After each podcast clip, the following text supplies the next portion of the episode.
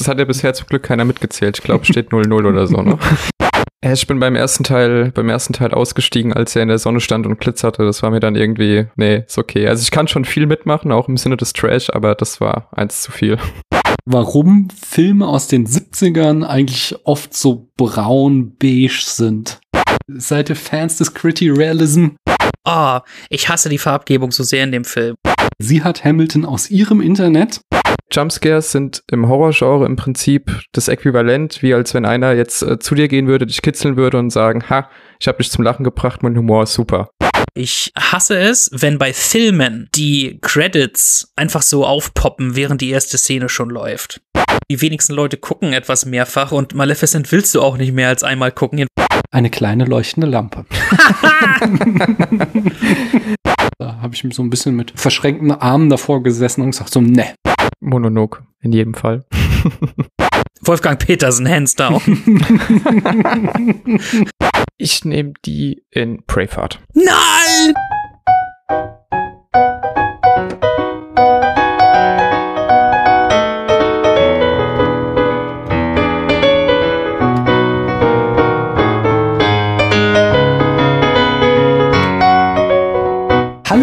Hier spricht Daniel. Ich sitze hier an einem dunklen Januarmorgen. Draußen in der Welt äh, findet, ich glaube, online der CDU-Parteitag statt. Die Leute behaupten, daraus würde dann folgen, wer uns demnächst regieren wird. Da bin ich ja sehr gespannt, aber ich weiß nicht, ob ich da auf Positives hoffen kann bei der Auswahl, die es da gibt. Aber wir reden hier heute gar nicht über Politik, sondern über Filme. Und da habe ich zwei Leute hier. Den einen den hatte ich vor zwei Jahren, meine ich, schon mal im Horror Oktober zu Gast. Den frage ich als erstes mal, hallo du da drüben, wer bist denn du? Hallo, ich bin der Lasse und es freut mich tierisch mal wieder mit an Bord sein zu dürfen. Das ist sehr schön. Äh, du darfst gleich noch vorstellen, woher man dich in diesem schönen Internet kennen könnte. Aber zuerst sage ich, ich habe noch einen zweiten Gast hier und äh, das ist eine Premiere und deswegen frage ich auch, hallo, du da drüben, wer bist denn du? Ich bin der Christopher. Hallo. hallo. Vielen Dank für die Einladung. Ich freue mich hier zu sein. Schön. Dann Christopher, erzähl doch mal, woher man dich in diesem schönen Internet kennen könnte. Wenn wir auf Podcast-Ebene bleiben, wahrscheinlich vom Sinelog-Podcast, den es jetzt seit ungefähr anderthalb Jahren gibt, beziehungsweise der hieß vorher anders, dann haben wir ihn gelauncht und jetzt heißt er Sinelog. Ansonsten könnte man mich auch durch meine Schreiberei kennen, weil ich als äh, freier Journalist derzeit arbeite. Hm, für was schreibst du so? Vor allem bei uns für die Lokalzeitung, das Darmstädter Echo und mhm. aber auch für EPD Filme oder GamePro. Ah, ja. Uh. Ich habe in euren Podcast reingehört, ich kannte ihn noch nicht, aber habe jetzt äh, den hier euren Jahresrückblick gehört. Fand ich durchaus mhm. nice. Kann man mal reinhören. Empfehle ich allen, die hier zuhören, da auch mal rüber zu schalten. Die Frage geht natürlich, Lasse, die Frage geht natürlich auch an dich. Woher könnte man dich kennen? Ja, also ich betreibe den Podcast Fans About Films, wo ich mit Fans über Filme rede, go figure. Ähm, aber auch äh, einige Leute aus der Branche interviewe, vor allem Komponisten, was mir sehr viel Spaß macht. Äh, ansonsten bin ich Co-Moderator von It's a 90s Christmas Christmas Podcast, der ist rein englischsprachig, der pausiert gerade aktuell. Und ansonsten ähm, äh, bin ich äh, Blogger, halt auch jedenfalls äh, in Teilzeit immerhin beruflich. Ja, im Moment gerade äh, auf der Fieberhaft auf der Suche nach einer Vollzeitanstellung als Werbetexter, weil das meine mhm. Ausbildung ist. Oder ansonsten bin ich allgemein als Soundtrack- und Filmkritiker im Netz unterwegs und äh, sage allen meine Meinung, ob es ihnen gefällt oder nicht. Haha. nice. Habt ihr Lust, ein Spiel mit mir zu spielen? Ja, sehr Nein. gerne. Okay. Dann mache ich das jetzt mit Chris und du lasse, du äh, drehst Däumchen oder guckst zu oder so. Nein, ich würde mich sehr freuen. Okay. Ihr seid ja dann auch äh, jetzt hier in der glücklichen Lage, gegeneinander antreten zu können. Das Spiel ist nämlich Filme langweilig erklärt, wie immer hier der Einstieg. Ich habe äh, zehn Filme langweilig zusammengefasst und ihr müsst erraten, um welchen Film es sich handelt. Wenn ihr nicht draufkommt, dann gebe ich natürlich gerne weitere Tipps. Seid ihr bereit? Okay. Yes. Auf jeden Fall. Okay, der erste. Eine Familie will campen gehen, deswegen passt eine andere Familie auf ihr Haus auf. Äh, Parasite. Das ist korrekt. Yes. Das war total gut. Wow. Okay, da wäre wär ich jetzt nicht drauf gekommen. John Travolta und Samuel Jackson gehen frühstücken. Pulp Fiction. Äh, das ist korrekt. Das ist viel zu, wenn man, wenn man die Schauspieler dazu sagt, das ist viel zu leicht. Okay. Ich dachte, zwei Typen gegen Frühstücken wäre dann wieder zu allgemein. Deswegen Natürlich, klar, man hätte vielleicht sagen, vielleicht hätte sowas sagen können, zwei, zwei Auftragskiller gehen frühstücken oder so. Aber dann wäre es, glaube ich, auch noch zu einfach gewesen. Kommen wir mal zum nächsten. Da, da wird ziemlich sehr viel allgemeiner. Ein Typ will gerne Klavier spielen. Oh Gott. Der Pianist? Hm, Nein, also es würde auf den wahrscheinlich auch zutreffen, aber der will wirklich gerne Klavier spielen. Äh, Und er wird gehindert durch etwas. Ich weiß es nicht genau. Ich meine, kurzzeitig, für, für, für ganz kurz ist es, ist das wenigstens der Plot von Rocket Man, aber das ist Hm. nun wirklich ein winziger Bestandteil der Handlung nur. Klavier spielen. Der Hinderungsgrund. Au, au, au, au, ich weiß es, äh, Soul. das ist korrekt, ja. Yes. Okay, der, der steht noch auf der Watchlist, der ist noch so neu, der ist bei mir bisher unterm Radar durchgeflogen. Ja, es ist der größtmögliche Hinderungsgrund. Er ist halt leider verstorben, deswegen kann er kein Klavier spielen. Ähm, ist schlecht, ja. Ja. Wie sieht's aus mit eine Putzfrau ist recht still? Oh, ähm, äh, äh, Shape of Water. Ja, auch das stimmt. Das ist ja Wahnsinn. Also vor allem ich habe die als außer Soul, ich habe sie alle gesehen, aber ich bin immer noch begeistert von der Campingfrage. Das ist mir total bei Parasite entgangen, dass sie campen waren. Ja klar. Man muss einfach, du, du musst einfach, der, der, der Trick ist, was dir vielleicht beim nächsten hilft, du musst einfach extrem wörtlich denken, einfach nur. Mhm. Einfach das, das so, so komplett für voll nehmen, diese, diese Inhaltsangaben und dann, und dann das auf das, auf den kleinsten gemeinsamen Nenner runterbrechen, sozusagen. Ich versuch's. Das hat ja bisher zum Glück keiner mitgezählt. Ich glaube, steht 0-0 oder so, ne? Un ungefähr, ungefähr. Es geht ja auch nicht ums Gewinnen, sondern das Spiel verrät mehr über euch. So rein, rein Oha. psychologisch, keine Ahnung. Schauen wir mal, wie es aussieht mit Ethan Hawke möchte nicht mehr beten. Ist das nicht dieser neue, wo er einen Priester spielt oder so? Da weiß ich leider den, den Titel nicht von. Das, also er spielt einen Priester, das ist nicht mehr so neu, zwei, drei Jahre. Eben genau, aber das war halt Mhm. ungefähr, ach Gott, ich weiß leider nicht mehr, wie der hieß. Äh, also ich komm kann, auch nicht drauf. ich könnte es jetzt nachgucken, aber ich will Mhm. nicht schummeln. Also pass, ich, ich, ich meine zu wissen, um welchen Film es sich handelt, aber ich weiß halt den Titel nicht. Es ist First Reformed. Das war's. Wie sieht's aus mit eine Frau wird überraschend schwanger? Ah, Es ist sehr überraschend, dass sie schwanger wird. ah, oh, Moment, warte mal. Star Wars Episode 1? Äh, nein, ja, das könnte es Ah. auch, auch zutreffen bei der Beschreibung, aber hier ist es äh, ein zentrales Plot-Element, dass es überraschend ist, dass sie schwanger ist. Twilight Breaking Dawn Part 1? Nein, sie ist nicht die einzige, die lange nicht mehr schwanger war. Äh, weiß nicht, Man of Steel? Nein, sie ist die erste Frau, die seit langer Zeit wieder schwanger wurde. Ich weiß, f- dann Children of Men? Das ist korrekt. Yes, oh. Ja, okay. Wie sieht es aus mit äh, ein Mädchen riecht lecker? Uh. Ein äh, ach so, das, das Parfüm? Das würde auch passen, das stimmt, aber es ist Oh, wieder äh, der Tipp von Lasse sehr buchstäblich lecker. Äh, irgendein Hannibal-Film. Mm, nein. Oh nein. Oh shit. Ja, aber das hätte aber auch Mist. Ah Gott, Mädchen riecht lecker. Ihr hattet das äh, Franchise eben schon mal erwähnt in einem anderen Zusammenhang. Dann muss es Twilight sein. Das Ich ist kann nur korrekt. nicht sagen, welcher. Oh nein, so ein Mist. Oh, das war gemein. Das ist der erste, ich glaube, ich habe auch nur den ersten Teil gesehen und äh, mich damit äh, köstlich amüsiert über diese Szene, wo sie irgendwie so diesen Klassenraum betritt und äh, er irgendwie sich so die Nase zuhält, aber es sieht halt so aus, als würde er gleich kotzen. Allerdings ist ja irgendwie so genau das Gegenteil. Das, heißt, das, das ist ein verflucht, das ist eine verflucht gute Zusammenfassung. So ein Mist, ey.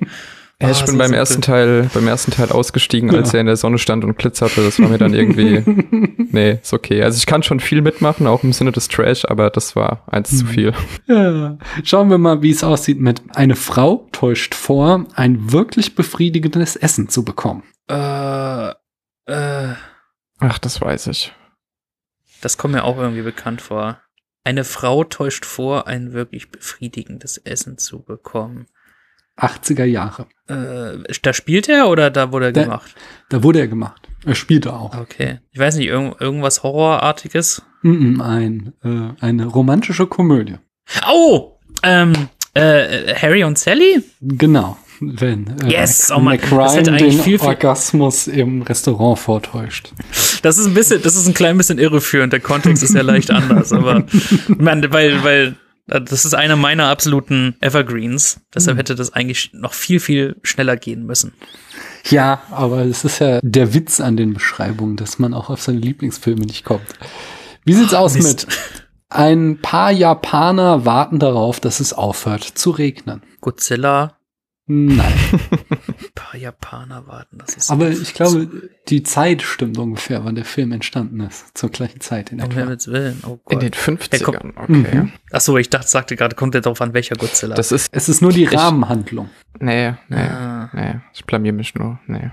nee, ich habe keinen, ich habe keinen Schimmer. Es handelt sich um Rashomon von Akira Kurosawa. Ja, ich war aber Ah. sogar bei Kurosawa und wollte erst Seven Samurai sagen, aber nein, es ist Bei ihm spielt ja Wetter, bei ihm spielt ja Wetter gerne tragende Rolle. Ja, aber da ist tatsächlich nur so die Rahmenhandlung. Sie sitzen in so einer Tempelruine und warten darauf, dass der Regen aufhört und einer ist halt total fertig mit den Nerven und die anderen fragen ihn, warum denn? Und er erzählt dann die Geschichte von diesem Gerichtsprozess und dass Ah, okay. äh, halt dann wieder die drei verschiedenen Versionen des Gerichtsprozesses und so. Das ist ja alles sehr, sehr verschachtelt ineinander in dem Film. Ich habe noch einen letzten und zwar eine junge Frau wird älter. Äh, ja, toll. äh, Lady Moment, Bird. ähm, nein, nein, nein, nein, nein, nein, ich, ich weiß, ich weiß welcher. Ähm, das wandelnde Schloss? Ja, danke. Das ist korrekt. Das wandelnde Schloss. Yay. Ja, ich habe zu einfach gedacht. Ich dachte mir, ja klar, jeder Coming-of-Age-Film ever. Aber ähm, nee, Wandelndes Schloss, sehr gut. Ich hab- gut erraten ich und gut hab's- zusammengefasst. Eben, ich hab's, ich hab's, ich hab's einfach so kombiniert, weil das wahrscheinlich, weil der letzte wahrscheinlich als Brücke zum Topic äh, gedacht ist. Genau, das wird heute ähm, zumindest das Genre und das Studio und so wird heute noch eine Rolle spielen. Aber da kommen wir später zu. Vorher habe ich noch so ein paar Sachen, die ich vortragen wollte. Und zwar, ich habe es irgendwie in letzter Zeit öfter mal angedeutet und wollte es immer noch mal vortragen. Ich habe auf Twitter neulich gefragt, warum Filme aus den 70ern eigentlich oft so braun-beige sind. Der Hintergrund war, dass ich auf Mubi so eine Reihe Ingmar Bergmann Filme geguckt habe und die halt, solange sie schwarz-weiß sind, einfach wunderschön sind, weil so ein richtig sattes, äh, hartes Schwarz-Weiß hat. Also die Filme sehen einfach toll aus und dann kommen die 70er und er fängt an in Farbe zu drehen und es ist alles so matschig braun und ich habe mich geärgert und gefragt, warum machst du sowas? Warum machst du so hässliche Filme, während du davor so schöne gemacht hast? Äh, Und das habe ich dann auf Twitter gefragt. Übrigens, Hintergrund war, dass mich Mubi erfolgreich in ein Abo reingetrickst hat. das hatte ich dann sogar jetzt gekündigt, weil so, so nach Weihnachten dachte ich mir so, jetzt reicht's, hab mein Disney Plus und mein Mubi-Abo gekündigt. Und jetzt gestern kam eine E-Mail wieder von Mubi so, na, wir würden dir auch noch mal drei Monate für einen Euro geben. Ja gut, na dann ist das natürlich. Ja, genau, so, so sagte ich das auch. So, ja, na gut, ja dann. Aber so läuft das die ganze Zeit mit Movie. Ständig kündige ich und dann kommt wieder, äh, komm, wir haben da noch mal dieses Sonderangebot. und dann bin ich wieder dabei. Naja, aber für einen Euro kann ich mich nicht beschweren. Nee, da kann man das schon machen, auf jeden Fall. Ja, jedenfalls. ähm, Die spannendste Antwort fand ich die vom Sebastian vom Trecker im Dienstag Podcast. Der schrieb nämlich, richtig gute Farbe ging noch in den 70ern nur mit Technicolor. Sehr teurer Prozess, dreistreifig riesige Kameras. In vergangenen Jahrzehnten ging es dem Kino super. Da investierte man gern in Technicolor. In den 70ern lief das Fernsehen den Kino den Rang ab. Also wollte man sparen und nahm günstigeres, einstreifiges Filmmaterial. Das sah dann genauso aus, wie du es beschreibst. Es alterte schlecht. Manche Filmschaffende machten aus der Not eine Tugend und sahen in den schlechteren Farben Gritty Realism. In den 80ern wurde dann einstreifige Farbfilme entwickelt, die günstig, gut und in der Farbwiedergabe haltbar waren. Damit endeten die braun-orangenen 70er. Auch noch spannend fand ich von Tom von Filmsucht die Antwort. Der sagt, Kameragott Vilmos Chigemont war ein großer Befürworter der entsättigten Bilder.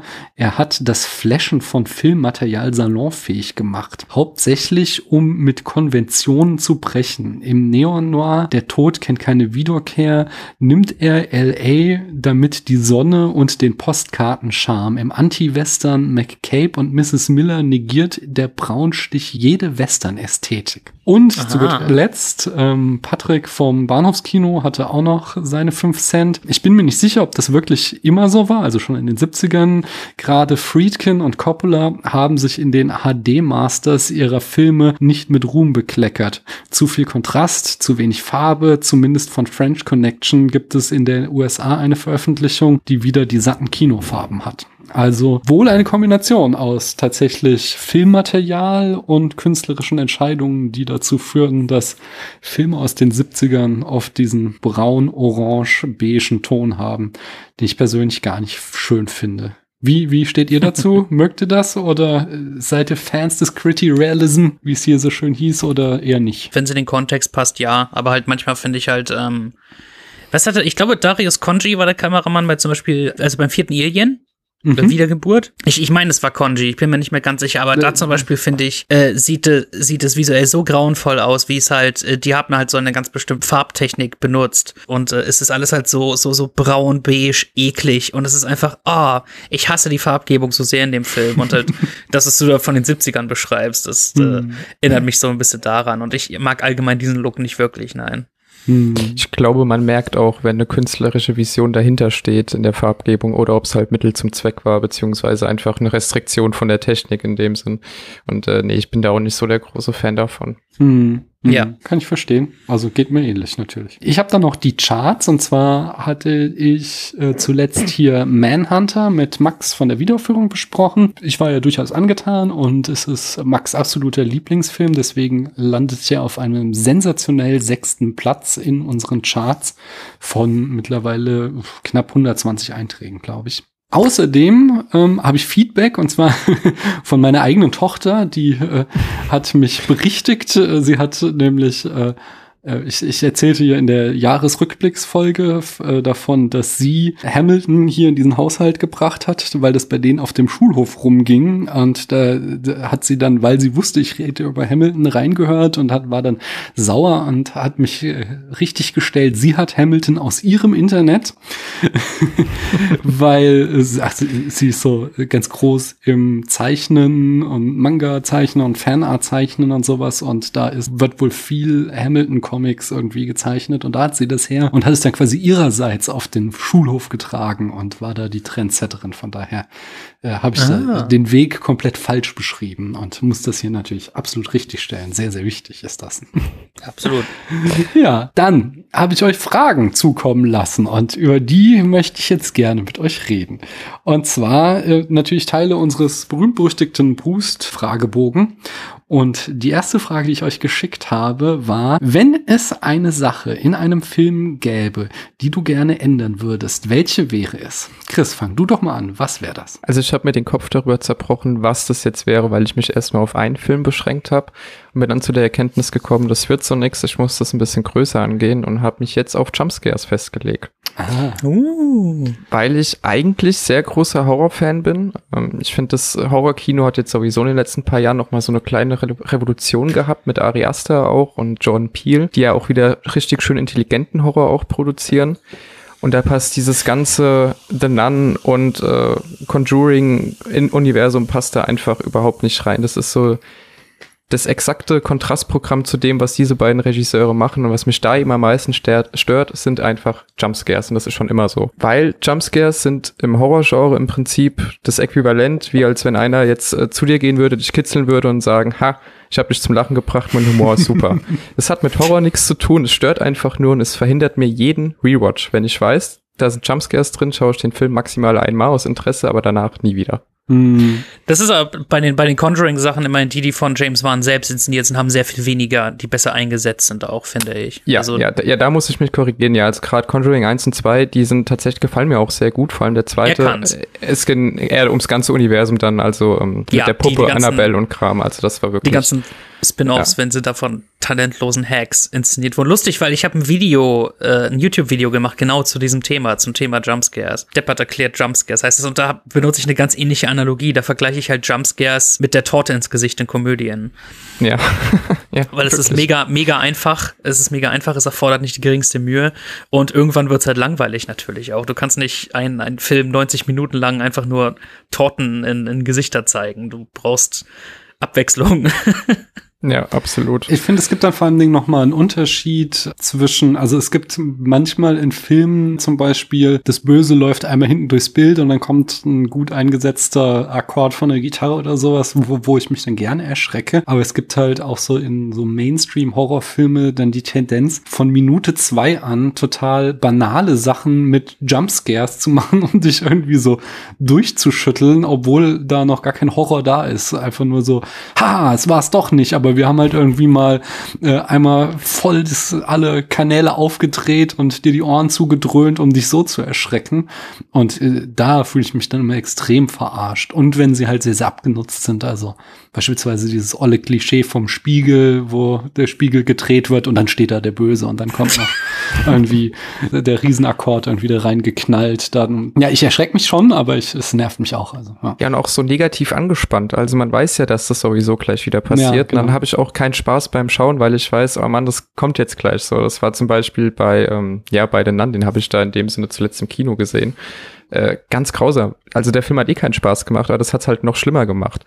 Und äh, sowas wie Midsommer hat halt über zweieinhalb Stunden hinweg eine konstante Anspannung, mhm. die dir auch keinen Spaß macht. Da fühlst du dich auch unwohl, aber halt gleichzeitig noch unterhalten und du bist im Filmuniversum drin. Mhm. Und so ein Jumpscare wirft mich einfach immer wieder raus. Deswegen Wobei, ab jetzt ja. keine Jumpscares mehr. Bei Midsommer ist ja quasi dann der buchstäbliche Jump äh, da der, das Jumpscare-Äquivalent und das hat mich ja entsprechend geflasht auch. Also das stimmt. Ja, das war das war sehr hart die Szene. Also ja. auch typisch Asta, wirklich sehr ja. trocken inszeniert, sehr blutig, viel Splatter, aber auch sehr realitätsnah. Also ich habe noch äh, wirklich lang nicht mehr sowas ekelhaftes gesehen, wo ich im Kino dachte, boah, bitte nicht mehr davon. Und dann kam aber doch mehr. Mhm. Ähm, nee, aber sowas finde ich einfach ähm, trotz trotz des Unbehagens dann deutlich besser als diesen klassischen, da steht jemand im Spiegel. Ja. Was ist bei dir, Lasse? Was würdest du gerne ändern? Ja, erst äh, hatte ich so ein paar eher spezifische Kandidaten im Kopf. Zum Beispiel ähm, wenn ich was ändern könnte, zum Beispiel, dass niemand der Firefly Crew in Serenity stirbt. Oh, unbedingt. Oder sowas.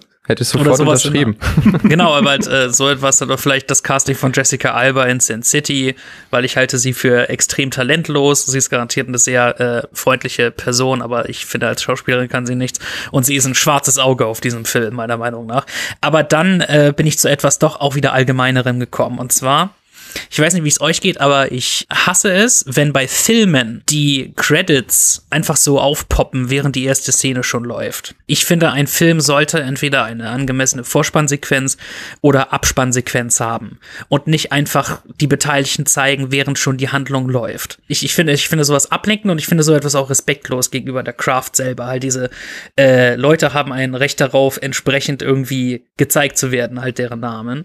Und äh, eins der und äh, im Fall von zum Beispiel zum, dem letzten Harry Potter Film, da hast du zwar so eine Abspannsequenz, aber es ist nicht wirklich eine Sequenz, sondern einfach nur schnödes Schrift auf Schwarz. Und ich finde gerade bei so einem äh, großen Franchise, äh, mit dem so viele groß geworden sind, da braucht man einen angemessenen Abschied. So von wegen, dass man dann die Figuren eingeblendet sieht mit Bildern, mit den Namen, halt so ähnlich wie bei äh, Herr der Ringe 3 zum Beispiel. Aber mhm. ja, ich finde halt, wenn ich etwas ändern könnte, dann wäre es allgemein bei Filmen entweder eine angemessene Vor- oder Abspannsequenz und nicht dieses blöde Wischiwaschi-Credits poppen einfach so auf. Okay, hat mich noch nie aktiv gestört, muss ich ganz ehrlich sagen, aber. ich bin da vielleicht vergleichsweise allein. Ich glaube, ich bin da nicht der Einzige auch, aber ähm, ich, ich, ich, ich finde sowas doof immer. Hm. Ich finde den Punkt aber ganz gut. Also gerade wenn man da wirklich sich auch Zeit für nimmt, das hatte ich jetzt zuletzt bei Rambo 5. Mal völlig egal, wie man den Film jetzt bewertet, aber der ist auch am Ende dann zum Abspann nochmal gezeigt worden, wie Stallone in den 80ern angefangen hat als John Rambo und wo jetzt der Film eben heute stand. Und war mhm. nochmal im Prinzip so eine Zusammenfassung. Es war total toll. Also da hat schon Kino, das hat mir doch mal so ein richtiges, wie bei Herr der Ringe 3 tatsächlich so ein gutes Gefühl zum Schluss gegeben. So, ja, da ist jetzt eine Saga zu Ende. Hm. Ja, ja. Also es gibt so viele geniale Abspann. Die meisten Marvel-Filme haben richtig tolle Abspannsequenzen, wo die halt irgendwie nochmal stilisiert irgendwas zeigen. Die Guy Ritchie Sherlock Holmes-Filme haben dann gutes. Du hast da zigtausende von Sachen und das, die Vorspannensequenz ist ja eher so ein Dying Art, hat man das Gefühl. Das ist so ganz selten, weshalb es mich ja total schockiert hat, als der 2014er Godzilla tatsächlich eine Vorspannsequenz hatte, dieser riesige Blockbuster. Und dann machen die mal wieder so Oldschool Vorspann, während ja gleichzeitig noch ein bisschen Exposition geliefert wird. Aber da dachte ich echt, boah, krass, dass sie das hierfür so ein bisschen zurückbringen, weil es siehst du immer seltener im Blockbuster-Bereich. Hm. Ja, ich finde auch das Namen aufploppen, während die Handlung schon beginnt, hat sowas sehr serienmäßiges. Also das ja, genau, irgendwie auch dem Format Kino nicht gerecht.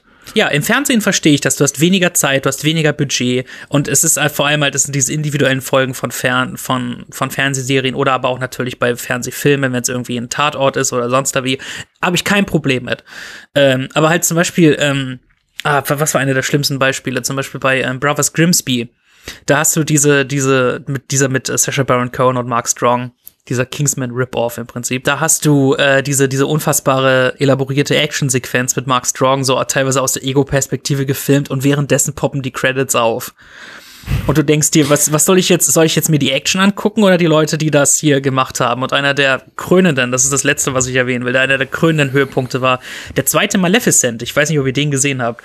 Mhm. Nein. Oh Gott, weil da hast du die Vorspannsequenz ist diese unfassbar lange Kamerafahrt so durch durch computeranimierte Wälder und Berge und Seen und Schloss, während die Credits aufpoppen und damit nicht genug. Du hast währenddessen auch noch äh, Erzählerstimme, die die Exposition liefert. Du hast also drei Sachen auf einmal, auf die du dich irgendwie konzentrieren musst und das das war echt der Gipfel für mich, wo ich dachte, meine Augen äh, verdrehen sich. Ich bin ja ein Freund von Filme mehrfach gucken. Dann kannst du halt einmal auf den äh, Dialog achten oder Monolog, einmal auf die Credits und einmal auf die Kamerafahrt. Das ist fair, die, nur die wenigsten Leute gucken etwas mehrfach Ja. und Maleficent willst du auch nicht mehr als einmal gucken, jedenfalls den, jedenfalls den zweiten nicht. Ah, okay. Dann lass uns doch mal weitergehen zur nächsten Frage. Lass, fang du doch mal an. Und zwar, wenn Tarantino bei uns im Podcast zu Gast wäre, was würdest du ihn fragen? Da hätte ich die Auswahl zwischen zwei Fragen. Einmal würde ich ihn fragen, was ist dein Lieblingsanimationsfilm? Und die andere wäre, was ist dein Lieblingsessen? Weil ich glaube, über alles andere hat er einfach schon geredet, weil anhand von seinen Filmen weißt du ja, welche Filme er mag und so weiter und dies und das und was ihm gefällt. Deshalb gibt's glaube ich, nicht mehr viele offene Geheimnisse. Aber ich glaube, ich habe ihn noch nie über sein Lieblingsessen sprechen hören oder ähm, was vielleicht tatsächlich sein Lieblingsanimierter Film wäre. Ganz egal, welches Genre auch noch innerhalb des Mediums, weil da kannst du ja einiges mitmachen. Aber ich finde es ja total cool, wenn er dann sowas sagen würde wie, oh ja, ich finde zum Beispiel halt Pixars Inside Out toll oder sowas in der Art.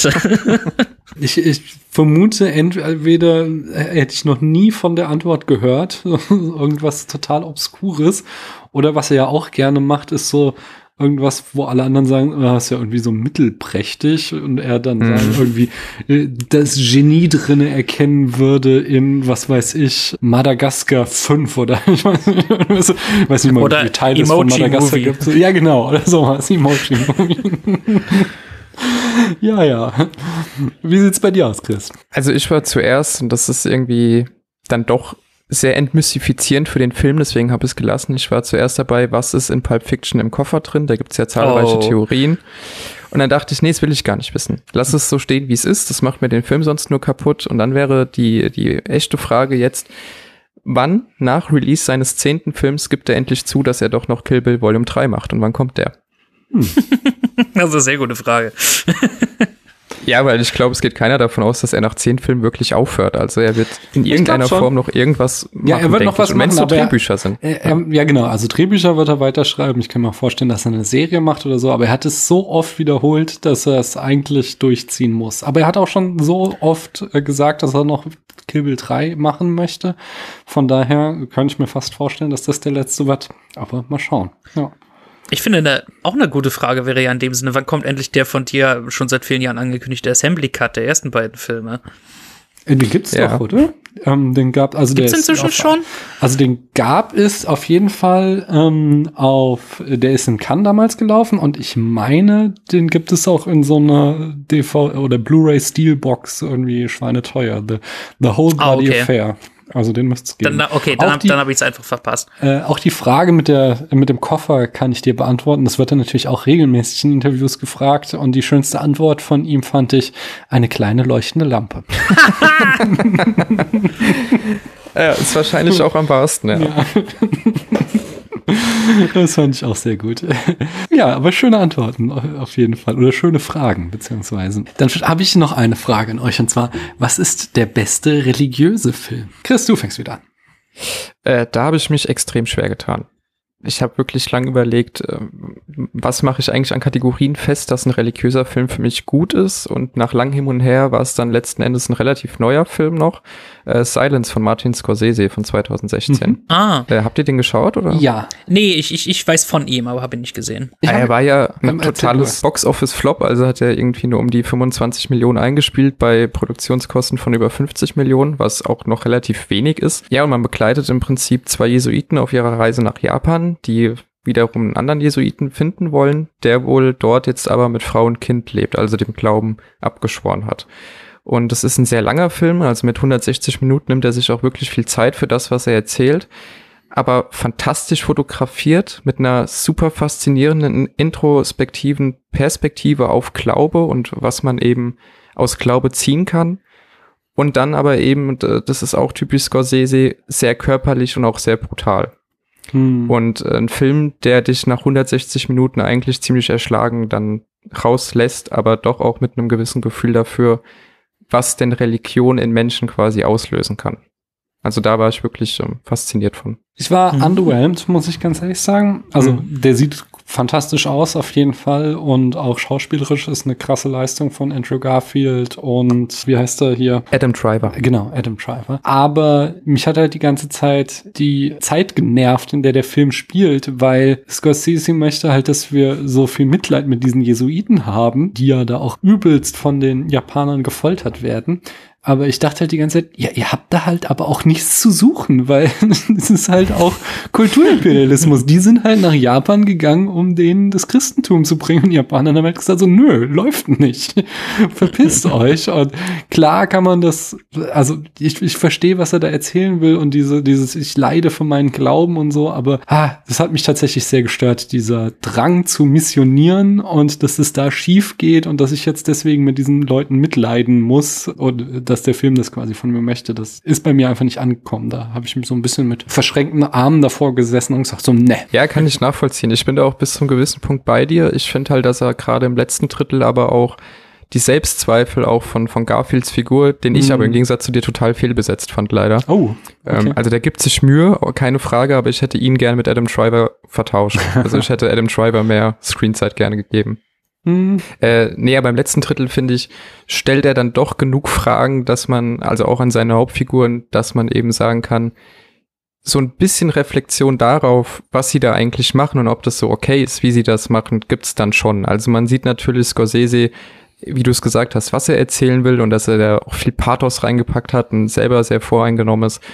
Aber wenn man das mit einem kritischen Auge auch so betrachtet, auch aus deiner Perspektive jetzt, dann kann man, finde ich, ein bisschen was rausziehen, mhm. um jetzt nicht komplett nur euphorisch zu sagen, ja, wir müssen mit denen leiden oder so. Mhm. Also ich, ich verstehe deine Kritik auf jeden Fall, ähm, kam bei mir jetzt nur im letzten Drittel noch ein bisschen anders an. Vielleicht werde ich den irgendwann nochmal anschauen, aber im Augenblick nicht.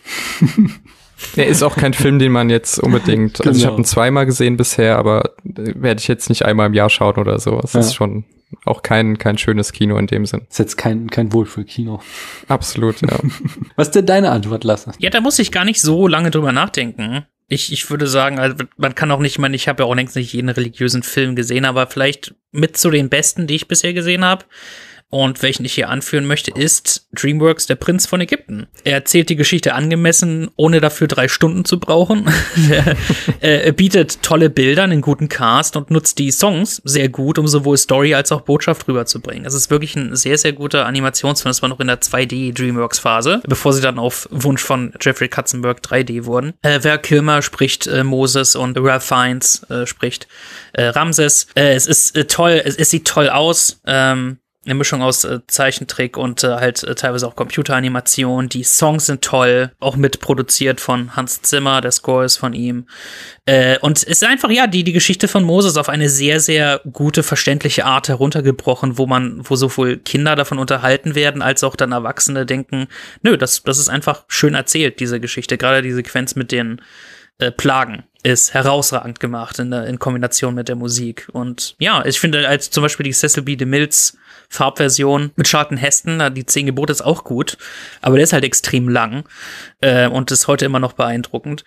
Aber ja, ich würde tatsächlich, also wenn ich mich zwischen zwei entscheiden müsste, würde ich sagen, Prinz von Ägypten erzählt die Geschichte ein bisschen besser. Okay, habe ich nie gesehen. Aber klingt nicht ganz schlecht. Ist aktuell auf Netflix. Oh, okay. Dann kommt er auf jeden Fall nochmal auf die Watchlist. Den habe ich nämlich tatsächlich gesehen, aber das letzte Mal, als er frisch auf VHS rauskam. Schon ein bisschen her und ich habe von dem Film echt nicht mehr viel in Erinnerung. Ich weiß nur, dass ich den als Kind sehr oft geguckt habe. Oh ja, ich habe ihn auch oft gesehen, aber jetzt vor kurzem erst gerade nochmal und dachte mir, Mensch, der ist wirklich gut. Der so als Erwachsener kriegt man da noch einiges mehr mit. Nice, nice, nice. Ich hätte noch ein Spiel für euch von heute Abend. Seid ihr bereit oder möchtest du wieder nur zugucken lassen? nein, nein, sehr gerne. Was hast du für uns? Das Spiel ist entweder oder. Ich schlage euch zwei Begriffe vor. Ihr entscheidet euch für einen oder sagt weiter. Und zwar würde ich vorschlagen, dass ihr es abwechselnd macht. Am besten fängt Chris wieder an. Wenn ich eure Antwort spannend finde, dann frage ich warum und wir reden darüber. Seid ihr Mhm.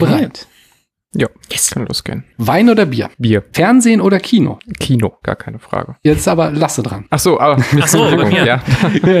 Ich würde, ich, ich würde tatsächlich sagen, ähm, Kino, weil man es mit anderen Leuten teilen kann und es ist eine schöne Atmosphäre einfach halt. Man sitzt mit Gleichgesinnten und so und das ist ein schöner großer Bildschirm mit tollem Soundsystem. Okay. Chris, Blockbuster oder Arthouse? Arthouse. Das ist lange überlegt. Warum? Ja, weil man im Blockbuster, wenn man es jetzt weglässt, ja doch schon auch viel verpassen würde. Mhm. Weil aber der Blockbuster vor, vor vielen, vielen Jahren noch mal deutlich besser war, als er das heute ist, dann bin ich doch bei Arthouse. Ne? Es gibt mir am Ende dann doch mehr. Mhm. Lasse, Tom Cruise oder Tom Hanks? Äh, Tom Hanks. Chris, äh, 80er Tom Cruise oder 2000er Tom Cruise? Das ist eine gute Frage. ich nehme, boah, was, ich, wir nehmen den 80er Tom Cruise, weil es die 80er sind. Okay. Es bleibt spannend, würde ich mal sagen. Lasse, Scientology oder QAnon? Oh, fuck off. die, die, die können beide zur Hölle fahren und weiter. Okay. Dann bin ich bei It Follows oder Halloween. Original oder It Follows oder Halloween lautet einfach nur die Frage, was du draus machst, machst du daraus. das ist, äh, oh, das ist fies. Aber dann, ja, ich muss, ich muss Halloween nehmen, auch wenn It Follows großartig ist. Hm. Hayao Miyazaki oder Hideako Anno? äh, da ich mehr von Miyazaki gesehen habe, würde ich sagen Miyazaki. Äh, Okay. ja, auch wenn es halt unfair ist, weil also ich das natürlich nicht komplett beurteilen kann. Hm. Hayao Miyazaki oder Akira Kurosawa? Dann bin ich auch bei Miyazaki tatsächlich. Okay. Ich würde ja, also bei mir geht ja wenig über Kurosawa. Ich bin sehr, sehr großer Fan und halte ihn für einen der allergrößten Regisseure. Aber Miyazaki war wohl nicht ganz schlecht, sag ich mal. Oder ist nicht ganz schlecht. Er ist doch wieder zurückgetreten vom Rücktritt mal wieder, oder? Ich glaube, er hat, es kommt noch mal ein letzter Film. Diesmal aber wirklich der letzte. Ja, ja, ja, ja, ja. Schauen wir mal. Vorstadthaus oder Loft in der Stadt? Oh, das ist fies. Ah, Das, das ist gemein. Ja, ja, nee, es- beides. Ach, sch- scheiße. Ich, ich, ich bin Fan von beidem tatsächlich. Also ich, ich würde sagen weiter. Ich kann mich nicht entscheiden, ehrlich gesagt. Okay. Griechen oder Römer? Da muss ich auch weiter sagen, da bin ich jetzt geschichtlich überfragt. Dann hätte ich als nächstes 80er Michael Mann oder 2000er Michael Mann. Ich habe bisher nur einen Michael Mann-Film gesehen. Ich bin also der völlig falsche, um das äh, beurteilen zu können. Also sage ich, um fair zu bleiben, weiter. Collateral oder Miami Vice? Weiter, weil keine von beiden gesehen. Ah, Zu meiner Schande. ja, okay. Wie Max, von dem die Fragen hier stammen oder quasi aus der Folge mit ihm sagen würde, da hast du noch zwei tolle Filme vor dir. Also Miami Vice müsste ich noch mal schauen, aber Collateral ist schon ein ziemlich guter Film. Sieht nicht so toll aus, meines Erachtens, wegen dieser Anfang der 2000er Digitalkamera, die nicht so schön ist, aber äh, er ist sehr, sehr spannend und schon, schon ein nices Ding. Al Pacino oder Robert De Niro? De Niro, glaube ich. Ja. Hm. Warum? Einmal, ich habe auch mehr mit ihm gesehen. Mhm. und, und finde, finde es einfach gut. Ich weiß nicht, ich glaube, ich glaube, De Niro hat mehr Filme gemacht, die ich mag als Pacino, könnte gut sein. Also De Niro ist in einem meiner absoluten Lieblingsfilme. Äh, Midnight Run zum Beispiel. Ah ja. Und deshalb, also ich denke, deshalb würde ich halt mal sagen, De Niro, auch wenn er halt einige Stinker in letzter Zeit hatte, aber es ist ja nicht komplett seine Schuld. Ah, ich glaube, der macht schon viel wegen des Geldes nur noch. Die üblichen Paycheck-Rollen nimmt er sehr, sehr gerne an in den letzten Jahren. Da ist nicht mehr viel Motivation bei ihm. Aber Solange halt Tarantino und Scorsese ihn nicht beschäftigen, da ist er irgendwie arm dran, der arme Kerl. bei El Pacino sieht's ja nicht anders aus. Von daher, da geben die sich überhaupt nichts. Aber Chris, dich frage ich, Nausicaa oder Mononoke? Mononoke. Und wie sieht es aus bei dir, Lasse, mit Nausicaa oder Porco Rosso? Äh, da würde ich sagen Poco Rosso.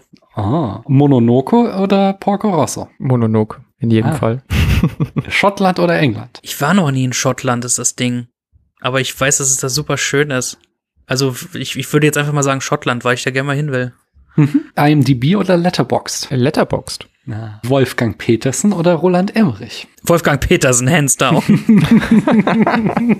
Warum?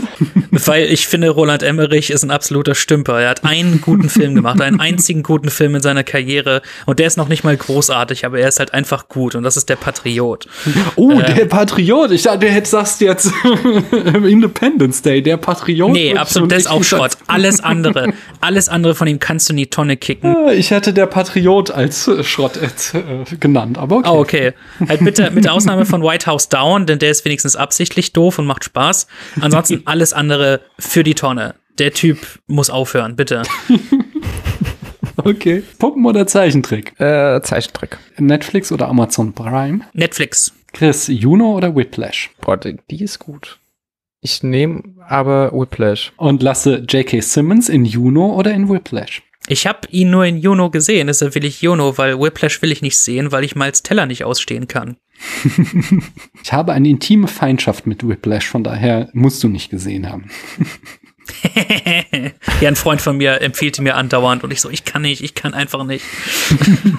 es ist ein sehr guter Film, er ist halt leider auch äh, abgrundtief faschistisch meines Erachtens. Von daher, na, muss man äh, gucken, was man möchte. Film, Themen, Monat oder nicht? Ähm, ja, doch. Mhm. Zum Protokoll, wir befinden uns im Japanuary. Und da frage ich dich gleich, Lasse, Japan oder Italien? Ah, das ist fies. Beide Länder sind toll und äh, sehr unterschiedlich. Ich kann mich, ich, und, und beide haben ihre, ihre tollen Vorzüge und äh, gewissermaßen Nachteile. Ich, ich kann mich ehrlich gesagt nicht ganz entscheiden, würde sagen weiter, obwohl es wahrscheinlich äh, leichter wäre, Italienisch zu lernen als Japanisch. Aber oh. ich sage äh, weiter. Okay. Westküste Italiens oder Ostküste Italiens? Da fragst du jetzt jemand, der von Erdkunde absolut keine Ahnung hat. ähm, ich ich weiß, weiß gar nicht weiter. Flugzeug oder Schiff? Ah, Schiff, würde ich sagen. Mhm. Film oder Serie? Film. Schaust du Serien? Ähm, ja, aber sehr, sehr wenig mittlerweile. Okay, das kann ich verstehen. Man hat ist so ein bisschen Übersättigung, nicht? Weil es so viel gibt und Kom komplett. was Neues kommt. Ja. Jo. Im Augenblick bin ich zwar wieder auf so ein bisschen drinne, dass ich ein paar Serien gucke, aber ich hatte auch so bestimmt zwei Jahre, wo ich mich sehr rar gemacht habe, was Serien anging, weil es mich einfach nur genervt hat, dass ständig irgendwas Neues anfing. Es ist eigentlich so bescheuert. Ich habe auch ein Netflix und ein Amazon Prime Abo. Mhm. Und gucke jetzt aber zum dritten Mal Boardwalk Empire auf DVD. Einfach, weil ich weiß, da kriege ich die, also kriege ich eine wirklich sehr, sehr gute Qualität auch, mhm. aber ähm, ja, es, man ist so erschlagen von der Auswahl, dann geht man doch wieder zu dem zurück, was man schon kennt. Ja, ja es ja. ist zu viel. Es ist einfach zu viel. Finde ich ganz genauso. Nur gut. Lasse, wie sieht es bei dir aus mit Podcast oder Film? Na, ich sag mal so, ohne Filme hätte ich keinen Podcast. das ist okay. ein bisschen, das ist ein bisschen halt so Huhn- und Ei-Situation halbwegs. Also, aber ich, aber, aber immerhin, ich habe lange, lange Filme genossen, bevor ich überhaupt einen Podcast hatte. Also würde ich mal sagen, Film. Buch oder Film? Film. Dudelsack oder Akkordeon? Ha, ah, kann mich entscheiden, weiter. Kermit oder The Great Gonzo? Kermit.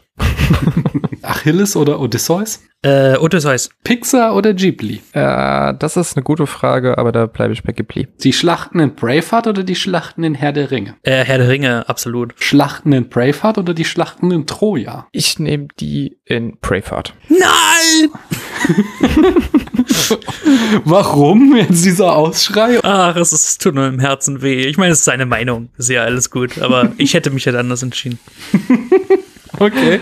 Die Schlachten in Troja oder die Schlachten in Game of Thrones? Uh, ich hab, bin halt noch nicht ganz mit Game of Thrones fertig. Ich, ich weiß noch nicht, was in den letzten drei Staffeln passiert genau. Deshalb ist es natürlich unfair, das so gegeneinander zu stellen. Aber ich meine, was sie gemein haben, ist derselbe Autor immerhin. Mhm. Ähm, ah, Mist. Also deshalb, weil, weil, mh, hm. Ich denke mal, die, das ist eigentlich ein bisschen unfair. Ich, ich, kann, ich kann mich da genau nicht entscheiden. Beides hat so ihre Vor- und Nachteile. Deshalb würde ich sagen, weiter. Ja. Also vor allen Dingen auch in den letzten drei Staffeln, da kommen ja erst die hochbudgetierten Schlachten. Also da wird ich noch einiges erwarten. Ja, genau, so richtig. Also ich habe schon definitiv ein paar Schlachten gesehen in, den, mhm. in der Serie. Aber ich weiß, dass da noch mehr kommt. Ja, ich glaube, das Battle of the Bastards ist ja in der sechsten Staffel und das genau, ist das habe ich schon gesehen. Das war das Highlight. Ja, das, das war ziemlich gelungen, ja. ja. Okay, Michael Caine oder Patrick Stewart? Michael Caine. Oh. Yes.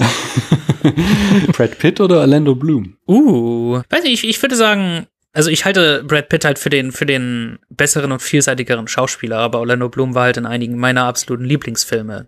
Deshalb ist es Mhm. ein bisschen fies. Aber deshalb, wenn ich jetzt so rein vom, vom Schauspielerischen her, so was so die allgemeinen Projekte angeht, dann würde ich mich wahrscheinlich für Brad Pitt entscheiden. Okay. Wie sieht es aus mit Brad Pitt in Interview mit einem Vampir oder Brad Pitt in Benjamin Button? Benjamin Button.